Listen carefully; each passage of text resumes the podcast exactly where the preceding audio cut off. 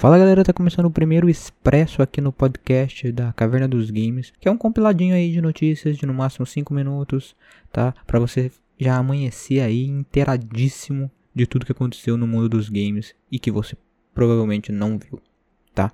Então vamos lá, vem comigo. Já tem bastante tempo que a gente lê ou escuta rumores de que uma versão menos potente da nova geração de Xbox viria junto com o poderoso Series X.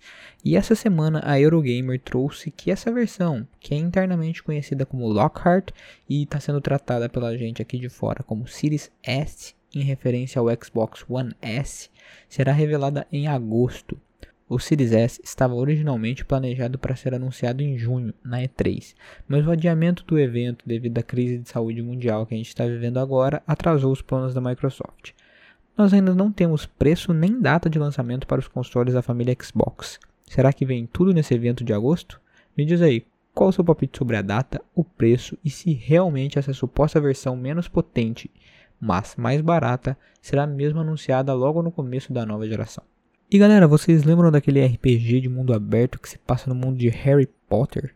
Então, uma reportagem da Bloomberg informou que o game está sim em desenvolvimento pelo estúdio Avalanche, responsável pelo Disney Infinite, sabe? Relatando que o game está planejado para o fim de 2021 e ele chega para PS5 e Xbox Series X. Eu acredito que vai chegar para PC também. A informação é baseada em conversas com duas pessoas que estão trabalhando diretamente no projeto e dá um panorama geral do desenvolvimento, declarando que aqueles vídeos vazados há meses eram reais.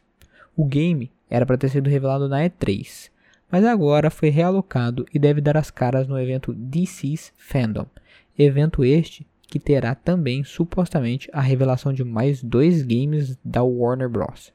Um seria o game da Rocksteady que rumores indicam ser sobre o Esquadrão Suicida, e o outro da Warner Montreal, aquele mesmo, do Batman, que nós já vimos inúmeros teasers e teasers e que rumores apontam para um game inspirado em A Corte das Corujas. Super ansioso para esse game. Agora, para a gente encerrar o Express de hoje, temos duas notícias do lado azul dos games. A PlayStation anunciou sua lineup comemorativa de 10 anos do, da PlayStation Plus, tá? Os games que virão com assinatura serão Rise of the Tomb Raider, muito bom game, apesar de não ser melhor que o primeiro, eu recomendo bastante.